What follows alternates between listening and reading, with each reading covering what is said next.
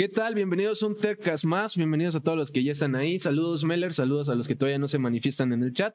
Estamos felices, contentos. Un Tercas especial. Generalmente no lo hacemos el lunes, pero eh, pues la semana pasada, de hecho, que justo era lo que le contaba a Abraham, el invitado que tenemos el día de hoy, que la semana pasada quedamos a ver los dos que hacemos porque, pues, entre que se fuera luz y entre otras cosas, pues ya, ya no se pudieron hacer, ¿no? Pero bueno, esta semana vamos a tener varios y el día de, eh, iba a decir el día de hoy, últimamente traigo ese pleonasmo, pero bueno, hoy traemos un invitado que, que también tenía ganas de, eh, de, traer y de platicar con él. Sin más, aprovecho para saludar a Agüita de Coco, también conocido como Abraham. Bienvenido y nuevamente gracias por aceptar. Ah. Sí, ya se, se, armó, se pudo concretar la, la, acción y ya estamos aquí. Muchas gracias por invitarme, canal. No, gracias a ti. Y bueno, como te comentaba y comentándole a cualquier persona que no haya visto este programa todavía, el Tercast se llama así porque, pues justo busco traer gente terca, terca en el sentido de que sean apasionados y estén buscando de una u otra forma hacer su pasión, sea lo que sea. En tu caso, pues... Eh, haces stand-up, eres publicista.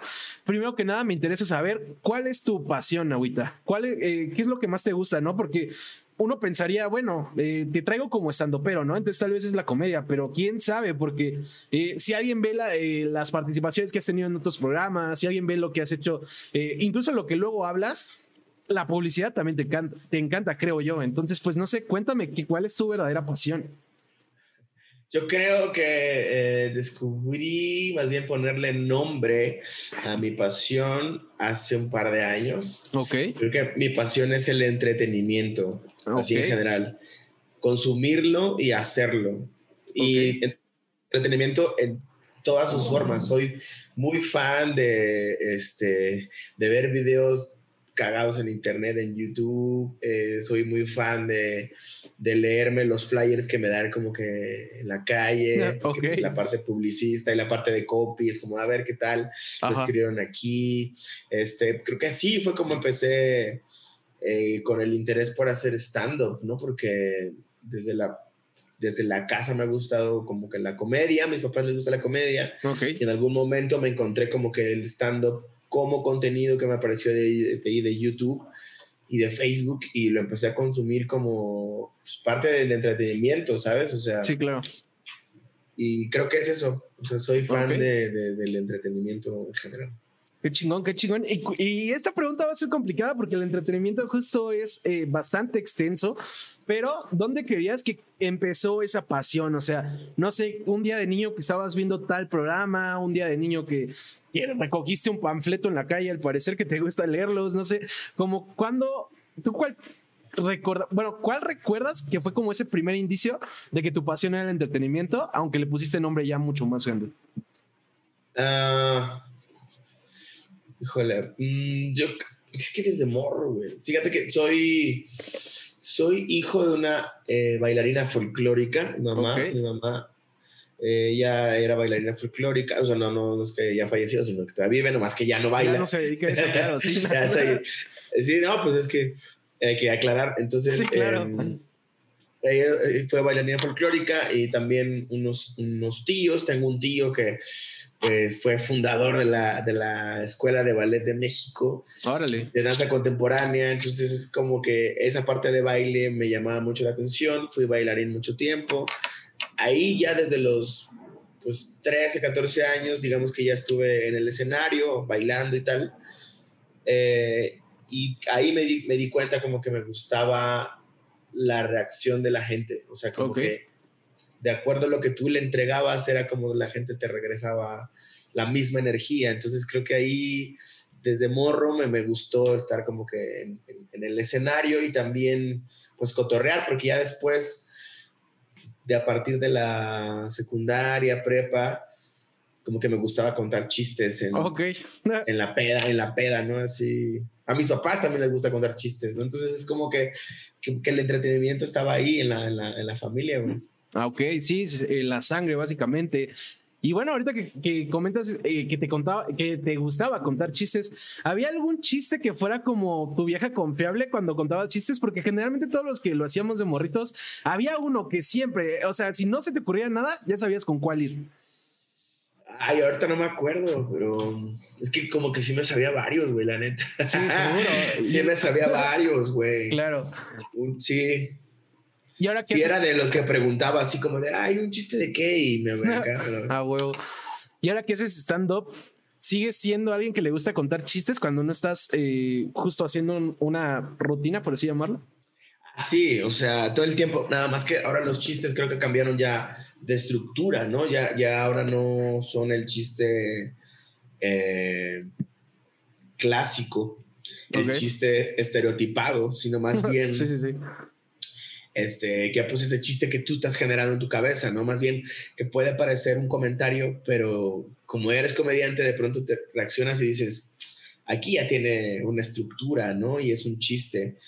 Eh, como por ejemplo ahorita yo, antes de entrar al aire, acababa de hacer una historia diciendo que si vieron el video de Alfredo Adame, Ok, en el que se está peleando con. El que se está peleando en media campaña, ¿no? Exacto, o sea, pues la gente que no, que no lo ha visto, Alfredo Dame, eh, ex este, conductor eh, de televisión, ex contendiente a golpearse con Carlos Trejo. Sí. Este. ese señor quiso lanzarse a la diputación de, la, de una zona de Ciudad de México hoy inició su campaña, van y lo entrevistan y el tipo le mienta la madre a un, a un vato que le toca el claxon, ¿no? Y tú también, chicos, ¿no? Este, y entonces yo decía, como que vieron ese video, eh, si no lo vieron, es como de ese señor es muy violento, muchas cosas más, y no cumple lo que promete, porque llevamos más de un año esperando que se den la madre con Carlos Trejo. Sí, claro. entonces, a lo mejor ese puede decir, no, no es un chiste. Y yo diría sí, porque es de observación, más bien es de referencias. Eh, y ese tipo de cositas son las que ya como que de pronto salen. Claro. Pero los chistes clásicos no se van, güey. Neta, no se van. sí, están, claro. Están ahí como referencia o, ay, como aquel chiste y lo dices, güey. A huevo, sí, claro. Y bueno, ahorita que nos contabas, eh, tu pasión, que es la, el entretenimiento que la descubriste hace poco, ¿cómo es que a pesar de que no sabías que como tal la palabra que definía tu pasión, ¿cómo es que esa pasión te lleva a, dedicarte a la publicidad, no? ¿Cómo, cómo va evolucionando tu vida, eh, grado que termines haciendo eso, esa profesión? Pues como hubo, hubo cambios, ¿no? Para no hacer como que larga toda la historia. Sí, no, claro. Eh, yo antes de ser publicista estudié medicina, estudié medicina bastante tiempo, siete, semestres fue como que en forma, pues, pero no me, no me veía haciendo eso. Eh, más bien luego me acordé que yo desde morro estuve muy pegado a la parte, pues, artística, ¿no? De que bailaba y me gustaba ver eso, eh, dibujaba y tal. Claro. Pero ya como publicista hice consciente que siempre fui publicista porque desde morro me gustaba eh, ver la televisión, mucha televisión, consumir mucha televisión, pero le ponía mucha atención a los comerciales. O sea, me, divertía viendo comerciales. De hecho, eh, yo tenía 12 años, güey, cuando me desesperaba que mi, mi papá, cuando estábamos viendo algo y se iban a comerciales, le daba, le cambiaba, le cambiaba. y se daba, toda la, se daba toda la vuelta de los canales disponibles en la tele abierta antes. Llegaba y no había empezado y seguía dando vueltas. Entonces a mí me desesperaba y, y les dije, vamos a hacer un juego, vamos a adivinar comerciales. Y entonces terminaba el programa y empezaba el primer comercial y teníamos que decir la marca rápido. Y el que lo adivinaba iba sumando puntos. Entonces, ese juego como familiar, ¿no? De después lo hice consciente y fue como de, a ver, o sea, yo empecé a, aprenderme comerciales, no solo eso, empecé a identificar estereotipos en los comerciales eh, y a la hora pues, me, estaba, me estaba divirtiendo, me estaba entreteniendo. Claro.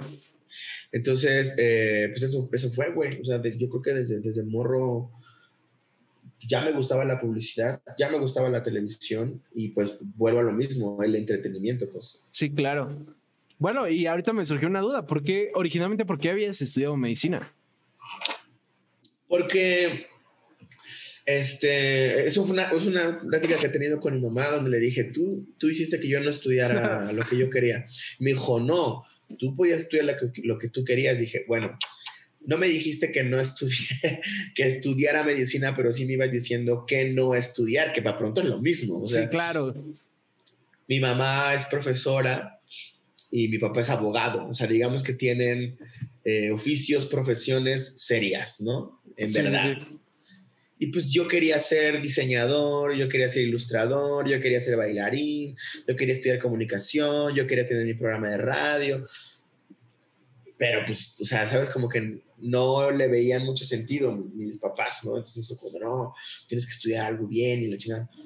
Entonces, no me iba mal en algunas cosas que pues, me, me divertían también, supongo, en la parte de matemáticas, en la parte de biología y tal. y entonces, pues, en algún momento eh, pues fue como de, pues tiré el balazo y, ah, pues medicina. Y pues ya, güey, o sea, presenté examen, no me, fue, no me iba mal en la escuela y pues me quedé en, en, una universidad y, este, y pues ya, fue así, güey. Y fue bien, o sea, pero lo que me di cuenta es que me, me gustaba como que... Bueno, respondiendo a la pregunta fue, estudié medicina porque era una, una carrera en serio, ¿no? Sí, claro. Y ya luego me seguí porque pues me gustó pues, el contacto con la gente, ¿no? O sea, hablar con las personas, como que hacerlos cambiar de parecer, ¿no? De pronto como que, ay, el tratamiento no estaba tan, no estaban tan de acuerdo con el tratamiento, pero yo les hablaba y les decía, no, pues que sí es así y tal. Entonces, eh, pues fue por eso que me fui quedando en medicina, pero pues el tiempo es sabio, güey. Entonces ya después me dijo, me dijo el tiempo, ¿verdad? Que no, yo no estaba chido ahí y pues no, güey, es que como que me sentía muy amarrado, ¿sabes? O sea, sí, claro. Imagínate, pone un vato que, que, que haya hecho cosas de creatividad y mételo un cuadrito a decir, no, ahora tienes que usar corbata, ahora tienes que no sé qué. Ahora sí, claro. Estaba así, güey. Claro. ¿Y no te costó trabajo? Eh, o sea, cuando tomas ya la decisión de dejarlo, porque ya llevaba siete, digo, siendo medicina no es tampoco tanto porque te faltaba un chingo, pero llevabas ya siete semestres, o sea, y la mucha gente tiende a criticar a quienes eh, cambian de carrera, ¿no? Eh, ¿Cómo fue ese proceso de decidir cambiarte? Porque debe ser difícil. Yo conozco mucha gente que acabó carreras nada más para no tener esa, esa discusión o esas críticas. Sí, me parece que es como de muy de de idea conservadora y tradicionalista, ¿no? Pues ya lo hubieras acabado. Sí, como, sí justo. Sí. Pues no, güey, pues, pues es que ¿por qué, güey? No, porque tu lógica es como, ya estaba cerquita y no, me faltaban mínimo tres años. Sí, claro. Y es el tiempo que iba a tomar hacer otra carrera. Es un buen punto. Tardas cuatro años. Sí, como, ¿por qué chingado voy a desperdiciar esos tres años que no voy a usar, que ya no me interesan? Pues mejor los invierto en algo que sí quiero hacer, ¿no? Sí, claro. Entonces me puse yo también el reto, fue como de, pues, ahora te voy a demostrar que no lo voy a terminar en cuatro, lo voy a terminar en tres y medio. Y así ah, le hice. Así le hice, qué chingón, qué chingón. Y nada de haber sido fácil de todas maneras, pero qué chido, qué chido que, y lo lograste y bueno. No fue, no fue fácil, güey. De hecho, mi papá me dejó de hablar meses, como tres meses, güey. Sí, uy, verga. Mi papá me dejó de hablar porque, pues, pues, se emputó, obviamente. Pues yo también me hubiera enojado, como de, eh, pues este cabrón, estamos tirando el dinero. Sí, exacto, claro. Sí, que es, creo que la única crítica válida a la gente que deja su carrera es esa. O sea, de todo lo que les critican, es lo único que sí de repente dices, bueno, en eso sí tienen razón de que sí, generalmente hubo un gasto de los papás, pero todo lo demás, eh, yo también creo que es una, una jalada, ¿no? Porque pues es de, pues, si no le gustaba, ¿para qué? Pero, pero sí, me imagino que fue pues, complicado. y bueno. Se vale, güey. O sea, vaya, si yo pudiera decir algo y ya después lo hice como que con cuando daba charlas en universidades y tal, bueno, todavía lo sigo haciendo, pero antes daba como que más, era como de, no se agüiten, güey. O sea, está bien equivocarse. Claro. Totalmente. O sea, creo que le tenemos demasiado miedo al error. Y, por ejemplo, ahora que soy publicista, una de las primeras cosas que yo entendí es que está bien equivocarse, güey. Claro. Y te tengo noticias, gente gente que me estás viendo y que piensas hacer comedia o entretenimiento, mientras más te, mientras más te equivoques, mientras más mal te vaya, mientras más errores cometas, más contenido tienes. Sí, claro. Más comedia puedes hacer, sin duda. Claro, claro. Sí. sin duda. Oye, y antes de, pasar al tema del stand-up, ahorita me quedé pensando, ¿crees que hubieras sido feliz si hubieras acabado la carrera de medicina? O sea, ¿crees que había una posibilidad de que fueras feliz siendo médico? No, güey. O sea, yo creo que andaría jetón como muchas, muchas enfermeras del IMSS, güey. Okay. andaría muy emputado como muchas, este, ¿cómo se llaman? De las taquilleras del, del, del metro. Ok, sí, sí, o sea, sí. Porque hay, hay, frustración, o, sea, a lo mejor pues, esa persona quería hacer otra cosa, ¿no? Claro. O chique su madre, a lo mejor eres este abogado, abogada, y de pronto dices, güey, yo quiero este, pintar, ¿no? Yo quiero poner uñas. ¿Por qué no, güey? Sí, claro. Pero, pues, obviamente, eh, de lo que, lo que decías al principio, hay que hacer sacrificios, porque es dejar esto que ya te da dinero, esto que ya sostiene tu vida, por apostar algo que no sabes qué va a pasar. Pero algo que se nos va del foco es como de, cabrón, morra, estás apostando en ti. O sea... Sí, tu futuro. A lo mejor no, güey, pues tiene que ver contigo, o sea, con esos pequeñitos gustitos que, que te das, güey, ¿sabes? Claro. Sí, claro. Claro que justo igual ahorita me quedaba pensando, ya me contabas, ¿no? Que, que tu gusto por el entretenimiento incluso eh, va desde que desde los comerciales hasta hasta pues la interacción con las personas y, y el comunicar y demás. Eh, ¿Cómo fue? Ok, eso te lleva a estudiar publicidad. ¿Cómo fue cuando empezaste ya en la industria, no? Porque también, eh, y bueno, tú ya sabes que, que, yo también trabajo en publicidad, entonces también a mí me tocó vivirlo. No todo es como pensamos, ¿no? O sea, tal vez piensas que cuando vas a hacer publicidad vas a hacer, eh, pues no sé, igual y puro comercial chingón. Y por lo regular, al menos desde mi experiencia, pues te van a tocar muchas cosas que también, eh, pues no son así como las más divertidas, ¿no? ¿Cómo fue? Cuando por fin entras a la industria, ¿qué tanto golpe de realidad hubo? Eh, pues de, de, entrada creo que cuando estaba en la universidad yo veía muy alto el decir quiero ser creativo, ¿no? Ah, Era sí, como, sí. Que, eh, como que el goal, ¿no? Era Claro. mi objetivo en la vida. Yo Sí, quiero ser creativo, o sea, que se me hace muy raro que eh, describas tu trabajo con un adjetivo, ¿no? Es como, quiero ser creativo, quiero Sí, ser sí. creativo. Eh, pero ni siquiera sabíamos qué implicaba ser creativo, güey. O sea, yo, a mí, yo solo quería hacerlo, pero no tenía idea qué, qué implicaba, ¿no? Claro. La primera, como, eh, pues yo tenía como que ese recuerdo de, de cuando morro que dibujaba, ilustraba y seguía dibujando incluso cuando empecé a estudiar la universidad de, de publicidad. Eh, me fui a hacer prácticas como trainee a una agencia de diseño, Ok. puro diseño, en mi segundo semestre, me acuerdo Ok. de la universidad, yo ya estaba ahí en trainee de diseño. Y ahí me di cuenta como que, dije, pues no está tan chido. O sea, yo dije, no está tan chido hacer diseño. O sea, porque soy un torpe con las manos, porque no puedo, porque no puedo hacer este, maquetitas, porque no puedo hacer dummies, Simón. porque soy, ma- pues soy malo con la regla, recortando, se me va a chocar la... Sea, soy malo. Así que ya vi que no solamente es estar en tu computadora haciendo cosas, sino Sí, que tienes claro. que meterle coco de hacer cálculos, dobleces en tu cabeza. O sea, está muy cabrón. Entonces eh, fue como de, ok, pues me voy a hacer otras cosas. Y luego como que me gustó la producción y empecé acá a hacer tiros y empezar a grabar y producir. Y, y también ahí anduve haciendo radio, hice doblaje, ¿no? Ok. Este, entonces como que, ah, dije, está chido, ¿no? Como que hacer doblaje está cagado, porque siempre lo he hecho, no he hecho voces y ese tipo de cosas. Em, pero sucedió que, eh, pues no es que fuera ñoño, más bien se me facilitaba.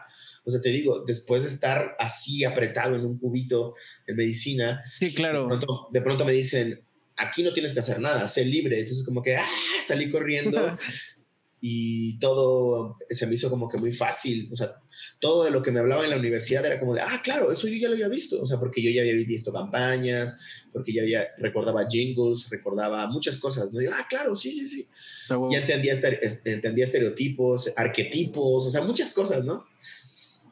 Y me fue bien, me dieron un premio en el primer año de mi carrera. Cuando me dieron el premio, en la este, ceremonia del premio, pues ya, ¿no? Me dan el premio, la chingada y tal. El, el chico que, que fue a dar la ponencia era exalumno de ahí y por cierto, creo él también estuvo, estuvo en la agencia donde tú chambeas. Ah, Este, ok. Qué cagado. sí. Sí, sí fue director creativo ahí. ah, qué Hace chido. no, hace no mucho.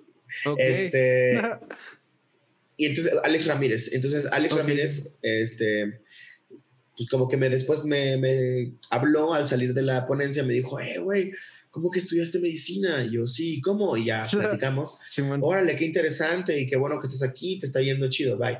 Se fue y al siguiente semestre, que fue para mi tercer semestre, eh, me hablan de la dirección. Dije, ¿y ahora qué hice?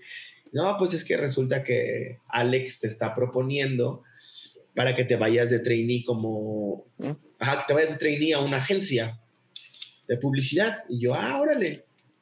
Pero pues dice el vato, el de, el coordinador este, me dijo, la neta, estás como que muy chavo, vas en Estás tercer verde. semestre, Ajá.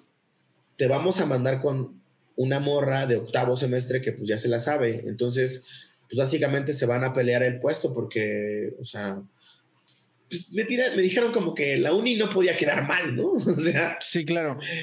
o sea, de que pues no la fuera a armar porque yo estaba en tercer semestre. Sí, porque estabas mandan- verde, claro. Sí, me, sí. me mandan para allá y literal, güey, cuando llego, el director creativo nos recibe y nos da la plática y no sé qué, y nos empiezan a contar de las cuentas. Dijo, bueno, pues la vacante para este trainee es de copywriter. Y sigue hablando y yo así, ¿no? ¿Y qué pasó? ¿Qué, qué es un copy? Ese fui yo, güey, así. Y el vato como que me vio de, no mames, este vato, qué pedo. Y ya luego fue, pues, la chinga, la chinga directo, así recio. Eh, recuerdo que lo primero que intenté escribir, a la de mil sí me salió, pero lo primero que intenté escribir fue eh, frases de aliento para una eh, carrera de 10 kilómetros. Ok. Y es porque llevaba, llevaban una universidad, ¿no? Y la universidad organizaba la, la, la carrera.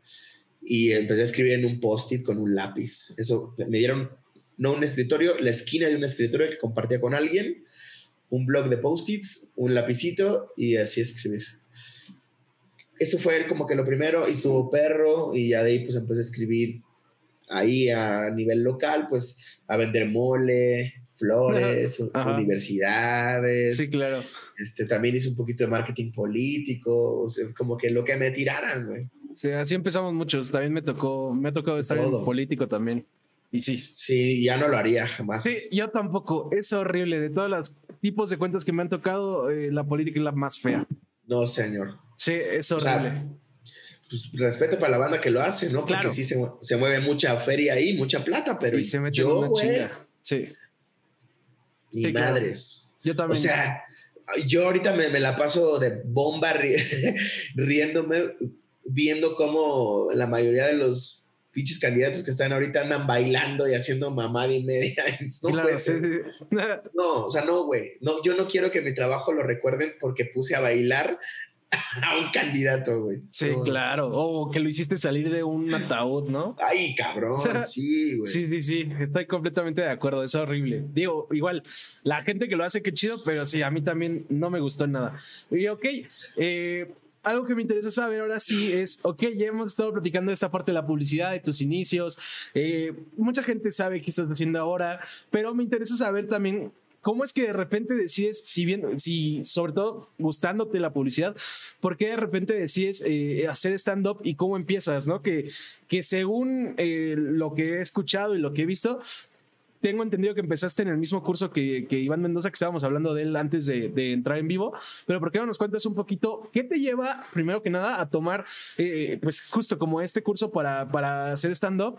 Y dos, ¿cómo fueron tus principios, no? ¿Cómo fueron tus principios en esta, en esta otra industria, por así llamarlo? Sí, eh, pues fue como que pura casualidad, como llegué a, digamos que primero estudiar y luego hacer stand-up. Te digo que empecé a consumir stand-up porque a mí me gustaba. Sí, claro. En algún momento fui a ver a una prima a su casa y platicando con su esposo y tal, ellos empezaron a hacer un chiste como local y yo no entendía, ¿no? Y lo repetían y no lo entendía. Y dije, yo no, no entiendo. Y me preguntaron, ¿no has visto a Coco Celis? Y yo, ah, no. Pero no que te gusta ver stand-up. Yo sí, pero no conozco a Coco Celis. Me pusieron un video de Coco Celis. Me encantó. Se los pasé a unos amigos. Dijeron, güey, vamos a verlo. Buscaron boletos. Encontramos boletos. Fuimos al show. Llegamos dos horas antes porque queríamos como que echar unos mezcales antes. Simón. Y Coco Celis llegó también dos horas antes, güey, al show. Ok. Bueno, al lugar que fue en el Cine Tonalá. ok. Entonces, pues no sé, como que lo vi llegar y algo pasó y solo me levanté, eh, me acerqué a él y le dije, hey, ¿qué onda? ¿Cómo estás, güey? Mucho gusto. Vinimos a verte al show. Y dijo, ah, pues qué chido. Y digo, como de, ah, pues sí. Chido. Dijo, Oye, pues es que llegamos temprano y pues veo que pues, tú también llegaste temprano, no ha llegado nadie más de tus compas, no sé si te quieras tomar unos mezcales con nosotros. Dijo, ah, pues déjame ver si hay alguien en camerino, si no hay nadie, pues me salgo pues acá con ustedes para matar el tiempo. Y yo, ah, chido. Y así fue, o sea, no había nadie y él salió. Ok. Y se quedó ahí con nosotros en nuestra mesa, güey, tomando mezcalitos y platicando de cualquier cosa. Y de pronto, mi amiga hace como que un... rompe la plática diciendo, este güey quiere hacer stand-up. Y yo, ¿qué? Pero esa era una idea de ella, o sea, porque ella me decía que yo debería hacer stand-up porque por la forma en que comentaba las cosas y además eh, ella y yo nos hicimos amigos después, pero, pero yo era su creativo, o sea, ella era una brand manager, Ah, ok.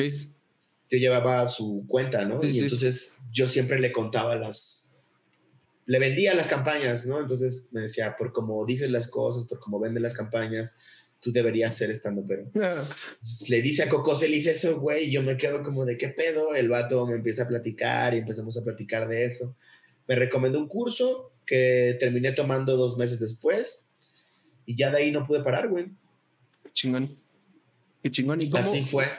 cómo fue esa experiencia de, de empezar a hacer stand-up, no? Porque ya, ok, te animas a tomar este curso, ya sabemos incluso por qué. ¿Cómo fueron esos principios, no? O sea, acabas el curso y ¿qué pasó? Este, me fue muy bien, güey. O sea, pero, ajo, ojo. Aquí hay que hacer un paréntesis porque cuando la- alguien estudia comedia, toma su curso de stand-up y le hacen su, su show de graduación, ¿no? Sí. Y entonces vas y invitas a tu gente, ¿no? Bueno, ahorita ya no tanto, ¿verdad? Pero invitas a tu gente, a tus conocidos, tus amigos, tu familia, la chingada, y vienes y, ay, con ustedes, el este vato, ¿no? Y se sube este vato y tira sus chistes y todos se ríen y le aplauden, ya. Y entonces te- se baja esta persona diciendo, no mames, soy el nuevo Dave Chappelle, güey. O sea, sí, sí, sí. soy una pinche daga, güey. No mames, no hay nadie más chistoso que yo. Pero la verdad es que es una pinche mentira porque es como un festival de Día de las Madres. O sea, aunque, claro. el pinche aunque el pinche chamaco esté bailando de la chingada, aunque tenga dos pies izquierdos el morrito y se le cayó el sombrero dos veces, Le igual le van a aplaudir, güey. Sí, igual, sí. ay, qué bonito baila el niño, ¿verdad? Es arrítmico, pero le echa ganas. Igual, entonces, pues me fue muy bien, la verdad. O sea, solamente de todos los graduados, que éramos como 20, nos fue bien a tres personas, dentro de ellos, pues Iván Mendoza y yo. Y.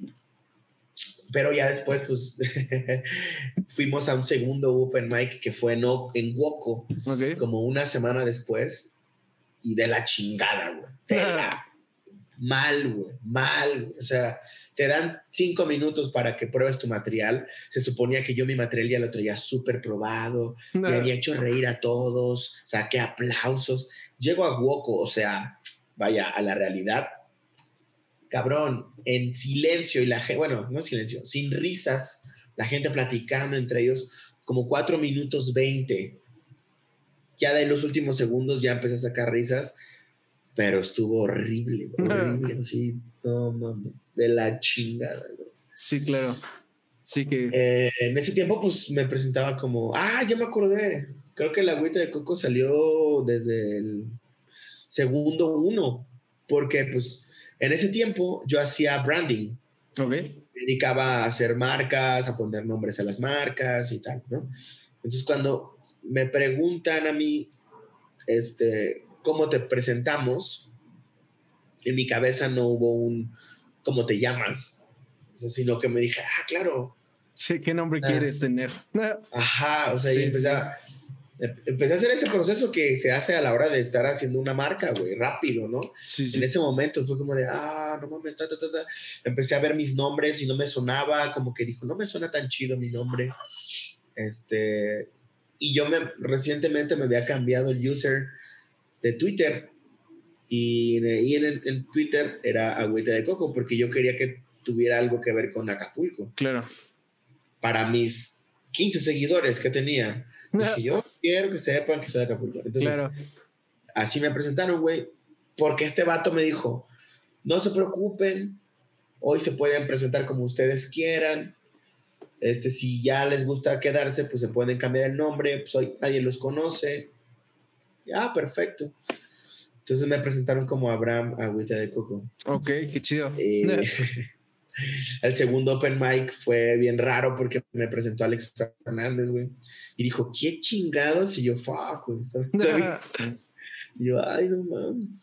Entonces fue complicado, pues como todo, güey. O sea, en lo que estás agarrando vuelo, en lo que te estás acomodando, agarrando experiencias. Em, y en lo que adoptas también tu personaje escénico. Claro. Claro, justo, eh, justo te comentaba, ¿no? Que afortunadamente hemos tenido varios invitados que también eh, hacen stand-up y justo creo que es un común denominador, ¿no? El, el hecho de que después de, de, como esta graduación generalmente tiende a irles mal, tienden a tanquear en los primeros eh, shows porque pues pues justo tienen que ir agarrando callo, por así decirlo, y también nos han contado eso, ¿no? Que vas eh, aprendiendo y evolucionando tu forma de, hacer comedia, ¿no? Hasta que defines un estilo, hasta que más o menos ya sabes eh, por dónde va, por así decirlo, ¿no? Eh, algo que me llamaba la atención es la conexión que ha habido, ¿no? Entre la publicidad y entre el stand-up. Por ejemplo, comentabas que cuando esa vez que conocen a Coco Celis, justo, pues sale de que, de que una persona que trabajaba contigo te había dicho, ¿no? Que cuando te veía exponer en, en el área de publicidad, creía que, que tenías este potencial para el stand-up. Eh, comentabas que incluso la agüita de coco, pues también tiene que ver con este pensamiento, por así decirlo, publicitario, ¿no? De branding. Em, ¿En qué otras cosas eh, se han complementado tus, tus trabajos, tus, tus pasiones, básicamente? ¿En qué otras cosas se ha conectado la publicidad con, con, con, perdón, con el stand-up y viceversa? ¿Cómo, ¿Cómo ha sido este proceso? Eh, creo que tardó, pasaron años, o sea, ahorita llevo tres, habrá pasado casi como dos años para que sucediera esta eh, conexión, güey, entre la, la publicidad y el stand-up. Ahora mismo puedo decir que están bien unidos porque pues mi chamba tiene mucho que ver con comedia. Sí, claro. Entonces, mi trabajo publicitario tiene que ver con comedia y con cómo, cómo construir ese, ese sentido como humorístico. Del lado de la comedia, pues es a full, ¿no? Entonces, eh, me llevo unas partes para aquí, unas partes para allá, de pronto agarro herramientas de comedia para construir cosas de publicidad, luego agarro herramientas de publicidad para este, hacer shows de comedia, para producirlo, para venderte como, como como producto, porque eres un producto, güey. O sea, eres un servicio y un producto al mismo tiempo eh, para, para hacer tu marca personal, o sea, para que poco a poco se vaya haciendo este concepto redondito, ¿no? En el que escuchas, ojalá, ¿verdad? Que, que, que escuchen agüita de coco y ya sepan qué pueden esperar o ya sepan quién es esa persona. En cuestión de concepto, eso está como que eh, pues chingón que ya se hayan unido, o sea que no estén peleadas y que ambas partes se complementen, ¿sabes? Claro. Nunca creo, que, cada, creo que cada vez soy más la misma persona, porque antes sí era como de mi lado A y mi lado B, claro. pero ahorita ya es, es lo mismo. Claro, que justo era lo que, un poquito lo que te iba a preguntar, ¿no? Y, de hecho incluso lo, lo, hablábamos un poquito antes de entrar en vivo, porque a mí lo que me saltaba es, ok, está haciendo publicidad y además hace stand-up, ¿no? Y, como comento, pues también a mí, me, como estoy en el área de publicidad, sé lo explotador que a veces es, sé lo, lo, lo, absorbente que puede llegar a ser, ¿no? Entonces yo te iba a preguntar justo eso, ¿nunca hubo también un momento en el que chocaran, o sea, un momento en el que una de las dos partes no pudiera no crecer, sino pues estuviera limitada por la otra, ¿no? Porque, pues no sé, eh, ley de Morphic, y a mí me ha pasado, y yo creo que casi todo mundo cuando hacen dos cosas, tarde o temprano, cuando tienes una cosa importante en una, se te junta con otra, ¿no? ¿Nunca te pasó? Sí, o sea, y en el tiempo que fueron casi dos años de que estaba en una, en una agencia, que fue el tiempo en el que yo comencé a hacer em, stand-up pero esa agencia no tenía nada, o sea, mucho que ver con entretenimiento. Ok. Entonces, eh, pues sí, las putizas eran brutales pero creo que a como comenzamos, como comenzamos este podcast diciendo como la terquedad de decir, güey, pues yo quiero hacer este pedo, o sea, sí, sí tengo que, ah, mira, esto fue una frase que me dijo un director creativo alguna vez que yo no entendí en el principio, pero decía, si quieres ser exitoso, vas a tener que dormir menos. Yo le mandé la chingada en ese momento porque el vato se estaba justificando, sí, a huevo, se estaba justificando de que, estaba, de que estábamos atoradísimos. Sí, claro. Pero en algún momento me di cuenta que es verdad. O sea, es cruel, pero es cierto. Porque tienes que sacrificar muchas cosas y algunas tienen que ver con descansar, también tienen que ver con, con dormir. Entonces, eh, lo más perro creo que fue el, el, arranque de tomar vuelito como intentar hacer stand-up, citando a otro comediante, un compa que se llama Gui Trejo, él separa los tiempos cuando le preguntan, ¿cuánto tiempo llevas haciendo stand-up? Y él dice, por ejemplo, yo que llevo cuatro años, eh, podré decir, a, haciendo stand-up cuatro años, haciendo reír dos años y medio, tres años. Porque el principio es de la chingada, güey. O sea, porque estás entendiendo muchas cosas, ¿no? Y ese primer año, año y medio, fue el que estuvo, casi dos, de hecho, estuvo perro, güey, porque no tenía shows, ¿no? Entonces lo primero que, que, había era open mics que se tienen que hacer. O sea, si hay gente que está viendo ahora mismo, eh, gente interesada en el stand-up o en intentar hacer stand-up viendo este programa, deben saber que el open mic es esencial, es esencial, o sea, porque tienes que probar tus chistes. Claro. O sea, si eres una persona a la que le abrieron la puerta y como de, ay, ya saliste del curso, perfecto, te pongo en un show y de aquí te llevo a otro show, te vas a ser comediante de show, pero cuando te saquen ahí en un bar con borrachos, algo real, no mames, o sea, te vas a morir, vas a, tener, vas a tener ganas de llorar. Entonces, yo empecé, obvio, como todos mis compañeros que has, invitado acá, bueno, mis amigos, pues, Solín, Quiroz son mis compas. Sí, claro. Este, haciendo open mic, güey. Entonces, había open mic martes, miércoles y jueves. Yo todavía no tenía shows. Entonces yo dije, me voy a reventar los tres open mics a la semana. Las primeras semanas no pude por cansancio, porque estaba muy atrapado, pero después me empecé a poner perro en el trabajo, a poner, pues sí, exigiendo mis derechos de decir, güey, tengo que salir a tal hora, ¿no? A huevo. Sí, sí.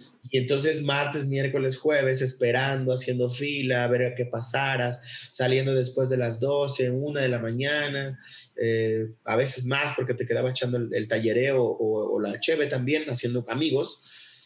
Y me dormía, me, dormía a las 2, 3 de la mañana y me levantaba a las 8 y así, o a las 7. Sí, sí, sí. Entonces esas poquitas horas de, de, sueño eran como de hay que agarrarla bien y luego a fundirte en la agencia otra vez. Güey. Sí, qué chinga. En ese momento no, no tenía nada que ver. Claro. Y me criticaban y me decían como de a qué vas, este, seguro ni haces reír, o sea, nada más vas a gastar dinero. Sí, claro. Quédate aquí. Lo mismo, güey.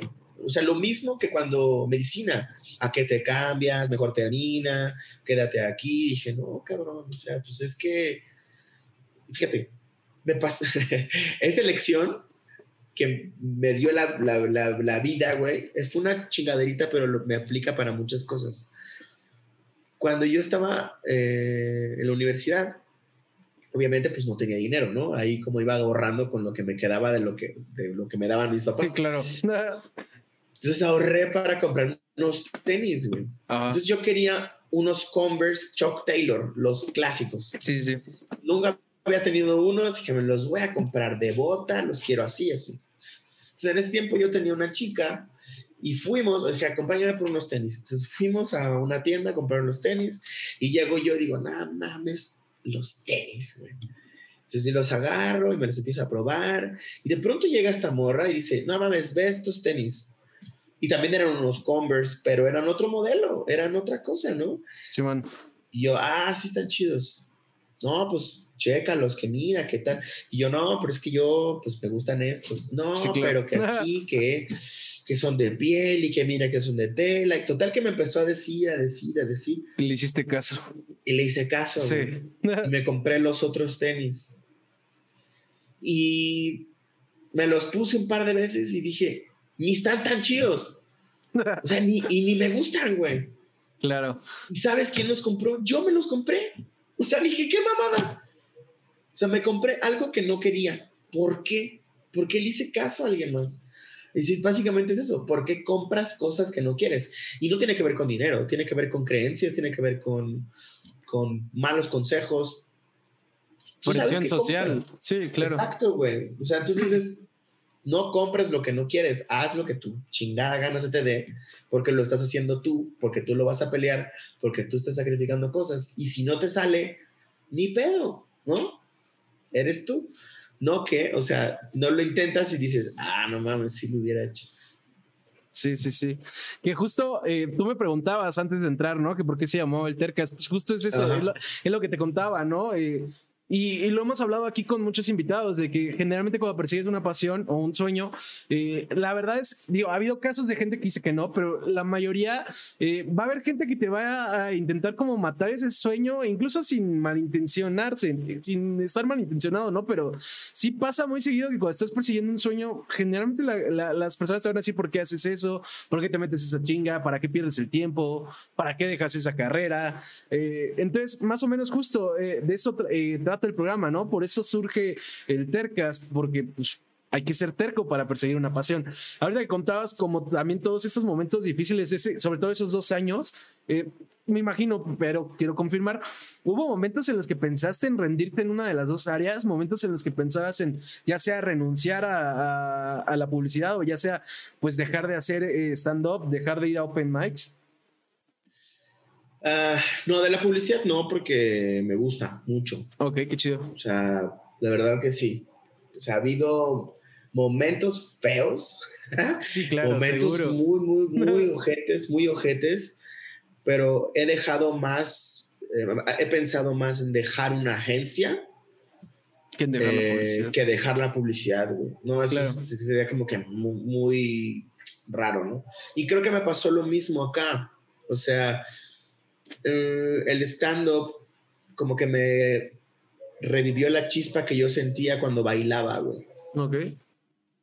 O sea, en ese momento cuando yo bailaba era como de, no mames, está bien chingón, bla, eres como que libre y la madre. Y entonces cuando llegas al escenario, la gente se empieza a conectar, empieza a reír con cosas que a ti se te ocurrieron, se me hizo chingón.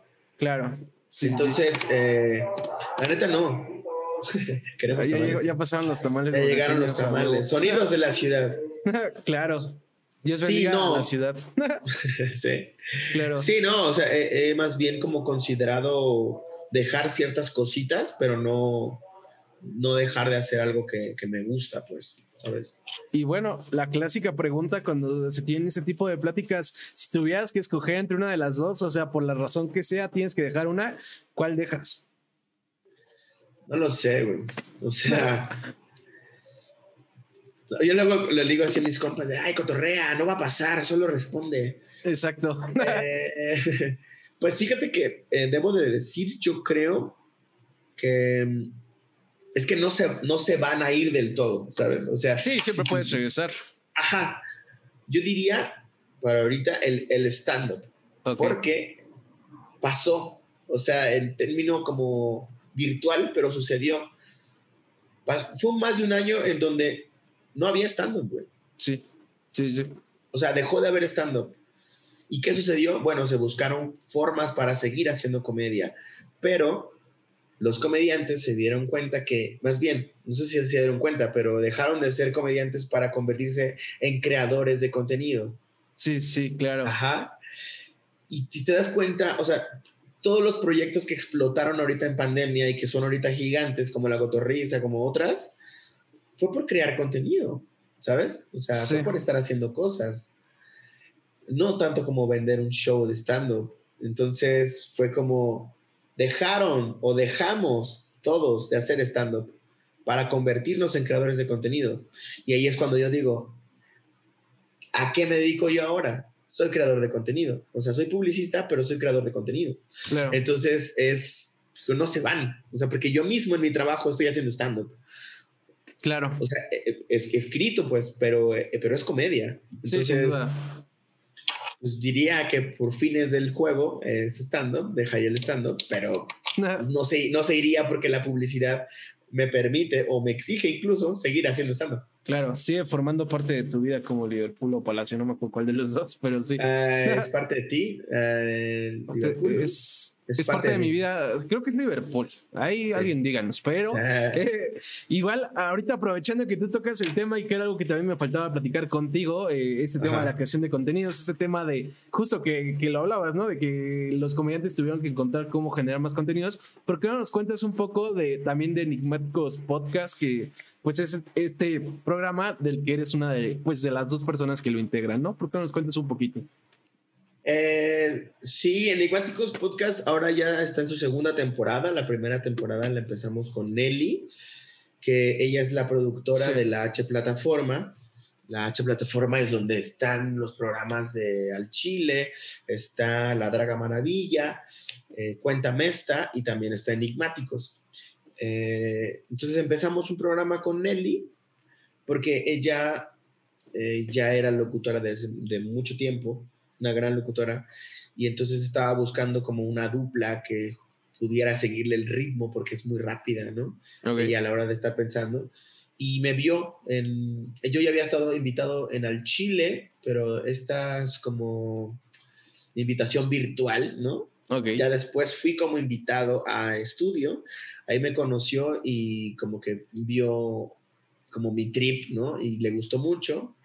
Y ahí surgió Enigmáticos la primera temporada. La segunda por este, pues necesidades de producción y también por cambios de, un poquito de temática, energía y tal, se integra al equipo Chucho. Sí. Y entonces ahí es cuando ya, ya tenemos la segunda, la segunda temporada de Enigmáticos. Y ahí va, o sea, va bastante bien. Creo que me siento como contento con este rumbo que va tomando ahora esta nueva temporada, que tiene que ver con cosas que la gente cuenta, con cosas muy mexicanas, con cosas muy coloquiales, eh, donde analizamos de todo, o sea, desde dichos hasta eh, leyendas urbanas, eh, juguetes, juegos del pasado, muchas cosas, cómo habla la gente, datos curiosos. Entonces son como que una revolución de muchas cosas que a ambos nos gustan y pues va bien, va bien enigmáticos. Sí, claro, eh, está bastante entretenido. Eh, ¿Qué es, por ejemplo, hablando de enigmáticos, qué ha sido lo más interesante que has aprendido, más interesante para ti, obviamente, que has aprendido haciendo este programa, ¿no? Porque por el tipo de programa que es, yo siento que sí, de repente está chido porque han de aprender cosas que, que pues, tal vez nunca hubieras eh, conocido, ¿no? Aprendí que un 100 pies no tiene 100 pies. este, A huevo. sí, o sea, de, datos, datos curiosos y hablando como que en términos como profesionales, eh, agilizar un poquito más la mente, o sea, porque yo también ya había, había, había tomado curso de, de improvisación, de impro teatral, que solamente lo ocupaba en el stand-up, pero, repito, dejó de existir el stand-up nos metimos a estudios de grabación y esa impro se quedó como pasmada, pero a la hora de que regresamos el programa fue como de, claro, güey, la impro funciona bastante aquí y las herramientas de comedia también, pero ahora improvisadas y eso creo que es algo que, a ambos nos está ayudando bastante, como a, a, poner más potentes las herramientas de comedia al mismo tiempo que improvisas. Y eso a los shows que ya estamos regresando ahorita, afortunadamente, este, pues, pues me está ayudando bastante, güey, con el manejo de la gente, con, pues te, hace como que muy ágil y eso está chingón. Claro, claro, sí, justo, creo que incluso le sirve como para eh, no perder esa práctica, ¿no? Sobre todo cuando estuvieron mucho tiempo sin, sin poder hacer comedia, como comentabas. Eh, algo que también me interesa saber, hemos hablado de bastante, bastantes cosas que has hecho desde, este, pues justo... Eh, estudiar medicina, hacer publicidad, eh, hacer un podcast, hacer comedia. Eh, ¿qué, ¿qué, te falta por hacer? O sea, ¿hay algo que pienses que, o sea, bueno, más bien que quieras hacer en algún momento de tu vida que todavía no has tenido oportunidad?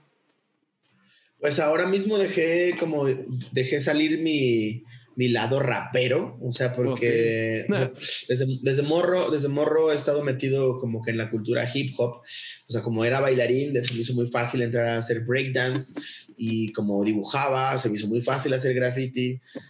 Eh, y, hacía, andaba en la patineta y todavía aquí tengo cosas en mi casa, que ya no patino ni, ni, ni, patines, ni ando en la tabla ya, pero como que la cultura ha estado eh, siempre ahí. Y obviamente el hip hop, porque pues yo vengo de, de barrio, güey, en Acapulco, del barrio de la vacacional.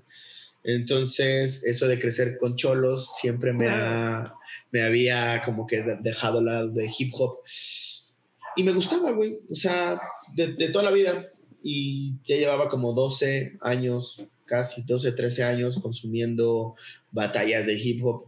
Eh, ya después, mucho después surgió el nombre Batalla de los Gallos, pero yo ya había, llevaba como que rato viendo ese rollo de improvisar sin intentarlo hasta que hace como tres años tal vez, por las largas distancias de Ciudad de México y tenía que caminar o andar en bici, en ecobici, pues dije, ay, pues voy a empezar a, a jugar conmigo para matar el tiempo.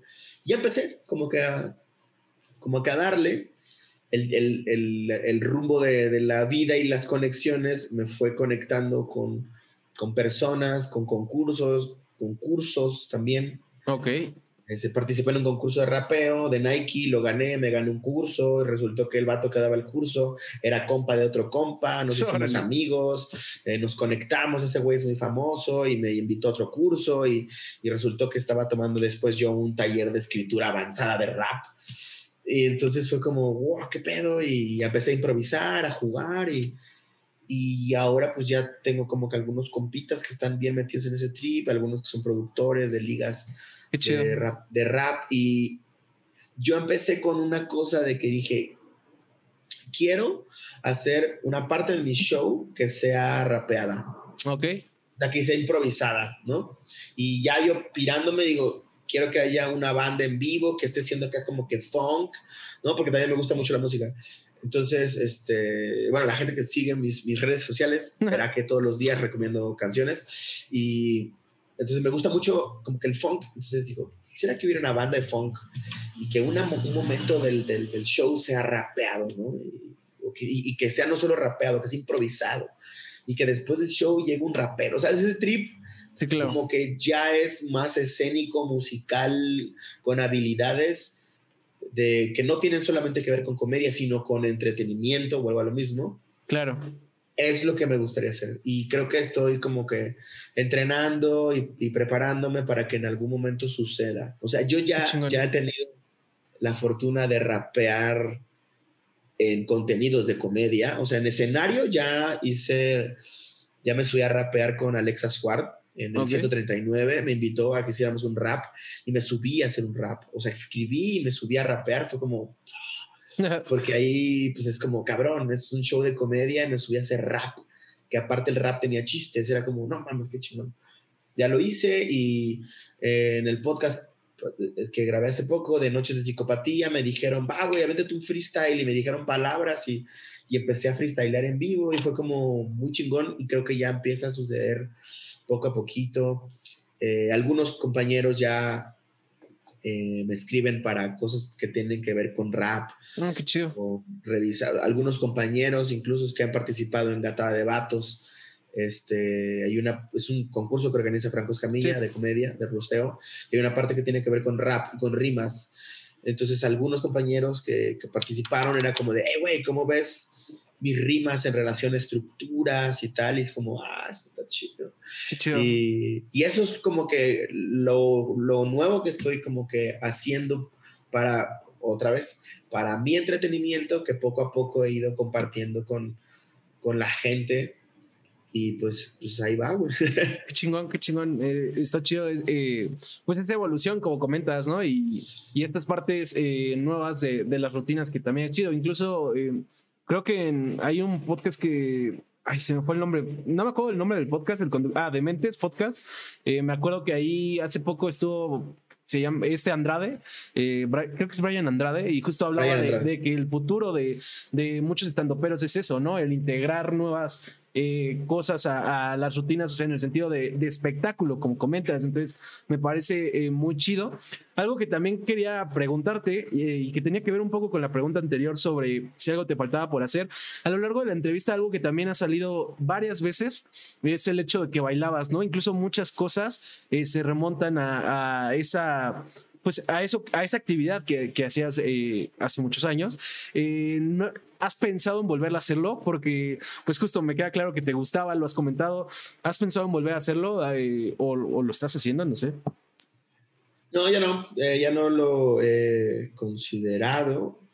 Bueno, hace un par de años creo que sí lo consideré, pero más como de, danza folclórica, porque yo empecé como, como bailarín de danza folclórica porque, por mi mamá que no me lo inculcó, eso sí fue como bien natural y ya después me, me pasé a hacer otras cosas como jazz y salsa y la madre. Pero yo empecé como bailarín folclórico.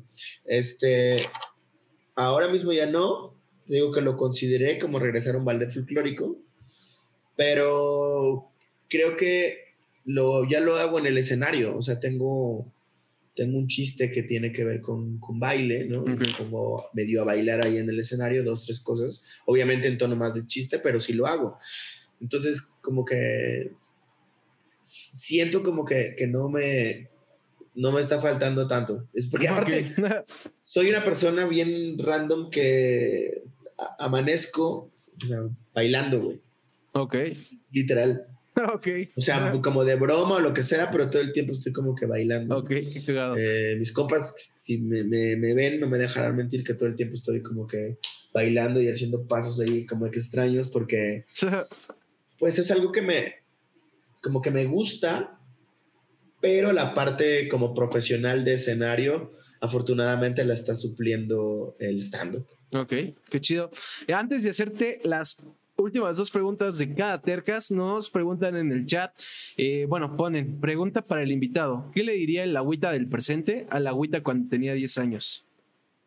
¿Qué tal, eh? Y es como, tenemos psicólogos aquí en la, sala. Sí, claro. tenemos a psicoanalistas. De, hecho, no te, no te, dije, pero esto también es una entrevista de trabajo. Órale. este. ¿De hace 10 años? No, al agüita cuando tenía 10 ah. años. Ay, güey, ¿qué estaba haciendo en los 10 años?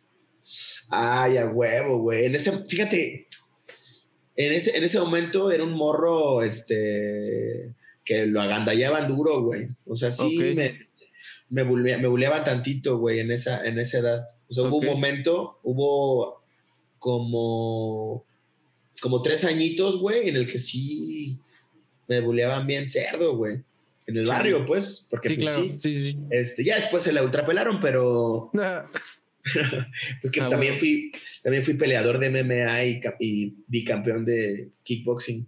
Este, el karma vino por ellos. Me, clavo, güey, me clavo bien duro, o sea, algo que me gusta es como pum, me voy hasta donde tope. fui jugador de rugby. Ah, qué chido.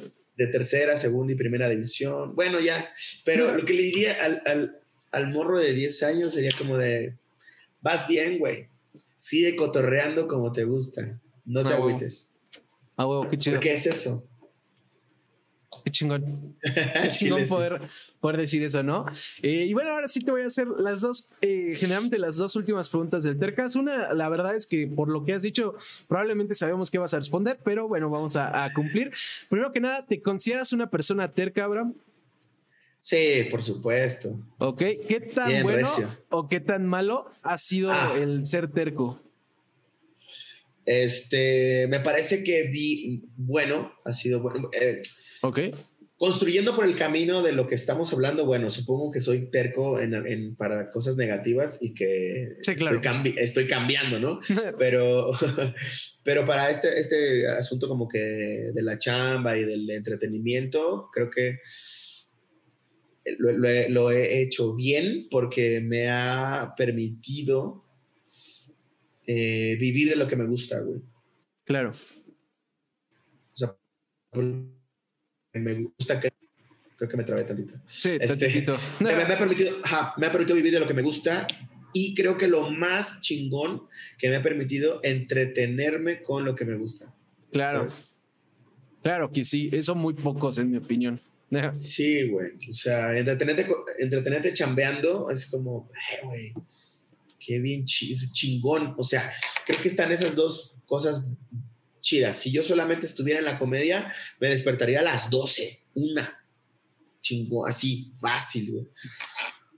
Pero ahorita eh, la publicidad también me permite trabajar desde mi casa o trabajar desde la playa o trabajar desde donde se me antoje, porque pues está que tu home office, ¿no? Sí, claro.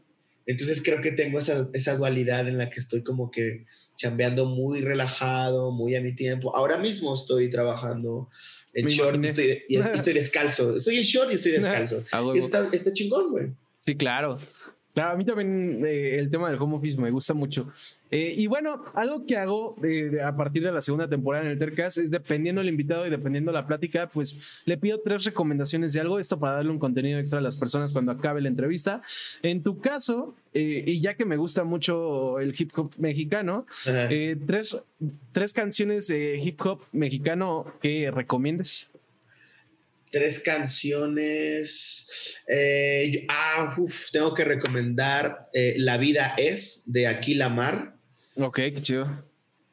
Eh, Aquila Mar me parece que tiene una pluma muy chingona y no es el, típico así, ay, voy a escuchar Cártel de Santa. No, no, no, no, no. Escuchen Aquila Mar. Sí, claro. Este, mm, no quiero limitar a la banda, escuchen a Cancerbero. Ok. O sea, Cancerbero, o sea, literal, en Spotify, Cancerbero, la que salga, escúchela. Eh, y. Ah, ¿Qué otra? ¿Qué otra? Tengo que, sí, tengo que recomendar a, a, Danger. Ok. Porque me parece que junto con Aquila Mar escriben cosas como que bien, bien, bien interesantes, güey. Entonces, soy, soy muy malo como para, para definir así de, uy, una canción. Creo que solamente con la de La vida es de aquí la mar fui como que muy específico. ah, bueno, pero no pasa nada. Eh, ahí están las tres recomendaciones. Creo que son buenas recomendaciones. Eh, como comentaba, pues con esto vamos a concluir. Primero que nada, quiero agradecerte por haberte tomado el tiempo de, tener la entrevista, Abraham. La pasé muy bien. Eh, me pareció muy interesante. Agradecerle a la gente que nos estuvo viendo. Recordarles, si no pudieron ver la entrevista completa, si quieren recomendarla o repetirla, se sube en aproximadamente un mes a YouTube y Spotify. el Tercas y Glue, si quieren seguirnos en esas redes o en Facebook para enterarse de cuando subamos el programa. Eh, a mí encuentran conmigo el WS en Twitter y en Instagram. También estoy, ahí estoy anunciando los invitados, ahí estoy anunciando cuando se suben las entrevistas. Y bueno, si quieren ver las entrevistas en vivo, igual eh, WS en Twitch. Abraham, obviamente, si quieres mencionar alguna red, hacer algún anuncio, pues es más que bienvenido. Sí, eh, bueno, esto ahora mismo, los que ya lo vieron, pues la van la van a, la van a gozar de una vez pero posiblemente los anuncios que haga ya van a estar fuera de tiempo, igual los voy a Sí, Encuentran en, todas las, en todas las redes como Agüita Deco, en Instagram, en, en, TikTok están unas cosas muy cagadas, vayan a verlas. TikTok, eh, en Twitter, en Facebook también estoy igual como Agüita Deco. Eh, todos los miércoles a las 7 de la, de la noche nos vemos en YouTube para el podcast Enigmáticos. Y gente de Ciudad de México que me esté viendo en vivo, eh, ahí vienen fechas bastante, bastante buenas. El 30 de abril, que ya está cerquitita, voy a estar en el foro Indie Rocks. Ah, ahí me voy a estar presentando en el foro Indie Rocks. 30 de abril, mi show casi completo. El primero de mayo voy para Toluca, gente que si no está viendo Toluca, voy para Toluca. El 5 de mayo para eh, Tlanepantla. 6 de mayo voy a estar en la Roma, en el lugar que se llama eh, Cozumel. El 13 de mayo voy a estar en el, ¿cómo se llama este lugar? Creo que también en el Cozumel, ahí el 13 de mayo. Y ya, hasta aquí. Ah, el 15 de mayo voy a Salina Cruz, Oaxaca. Ok. Shows de stand-up, todo lo demás. Y pues ya, de todas formas, sigan mis redes porque se pone chido y les voy avisando qué más sale. Que tengo que decir que me impacta cómo generalmente ustedes los estandoperos se saben las fechas, ¿eh? O sea, porque sí son un chingo. Y, y digo, tal vez eh, de repente les puede fallar con una, pero generalmente sí se saben todas. Entonces, eso está, eso está pues perro. es, que pues, los shows van como que saliendo, y al menos yo, que soy un tanto despistado, eh, tengo que ir poniendo como que las, los, los, recordatorios de qué viene. Y afortunadamente, cuando pues, te, te, dan la invitación, sabes que esa fecha se bloquea, ¿no? A, a menos que haya algún horario que, que, puedas como que hacerlo, pero pues sí. También, ¿sabes qué? ¿Sabes qué me, que me llamaba mucho la atención cuando estaba morro? Cuando entrevistaban a un futbolista y le decían así de, ay, ¿cuál ha sido el partido más difícil o cuál ha sido el gol más significativo? Y te decían, ah, sí, era el año de 1900 tal. Sí, sí. Estábamos en el estadio, no sé qué, jugando contra tal equipo, minuto tal, cuando, y te cuentan toda la jugada, dices, ¿cómo se acuerda de eso? Pero te puedo decir ahora como que desde mi, de mi experiencia que ningún show es igual. O sea, yo ahora mismo podría citar algún show de que, ah, aquí pasó tal cosa, aquí pasó tal cosa, estábamos en tal lugar, porque como que te vas llenando de, de, de, estímulos que van haciendo una experiencia como que bien, bien especial, güey. Bueno, pues ya que dijiste eso, pues cuéntanos eh, uno de los shows que más te guste, ¿no? Para, para, hacer, para cerrar, porque si no la gente que la vea va a decir, ¿cómo es que no, le, no aprovechó y le preguntó? Entonces, pues tú, tú te metiste el pie, cuéntanos uno de los ah. shows más especiales de, para Abraham. Eh, ay, yo recuerdo dos buenos. Creo que si no es que el, más, el más, el más especial, cuando estuve en el Comedy Central Fest, eh, porque ese día literal fue como de a huevo putos, o sea, porque... a huevo. Sí lo, sí lo dije, o sea, fue como de a huevo putos, porque me costó, me costó que alguien que hiciera comedia con un sobrenombre, o sea, porque, ¿sabes? los, los estandoperos tienen nombre y apellido reales. Sí, sí. Y a mí, como no me gustaba cómo sonaban mis nombres reales, me puse un sobrenombre.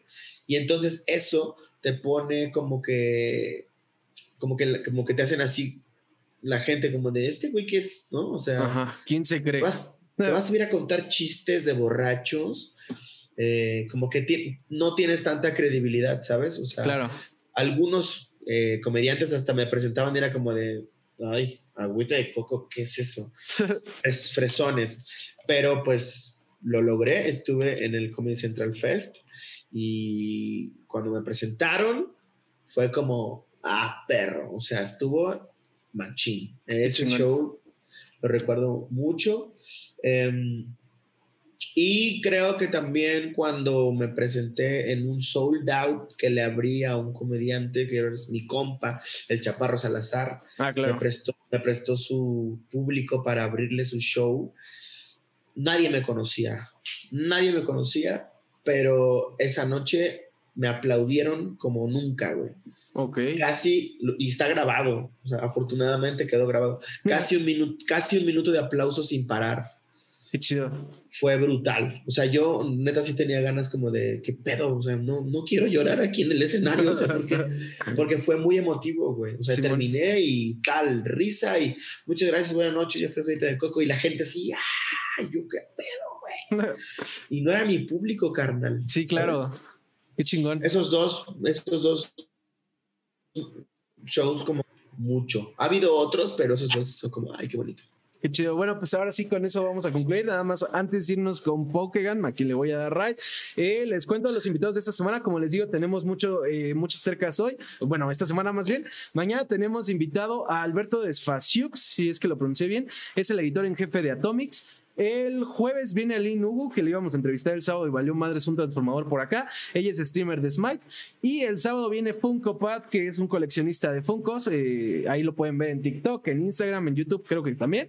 Y bueno, programas distintos, programas buenos. Creo que todos van a, eh, van a ser programas igual de buenos que este. Entonces, pues, nos estamos viendo pronto. Eh, ya saben, Tercas Glue. Nos vemos mañana. mañana, sí, mañana a las 9. Bye.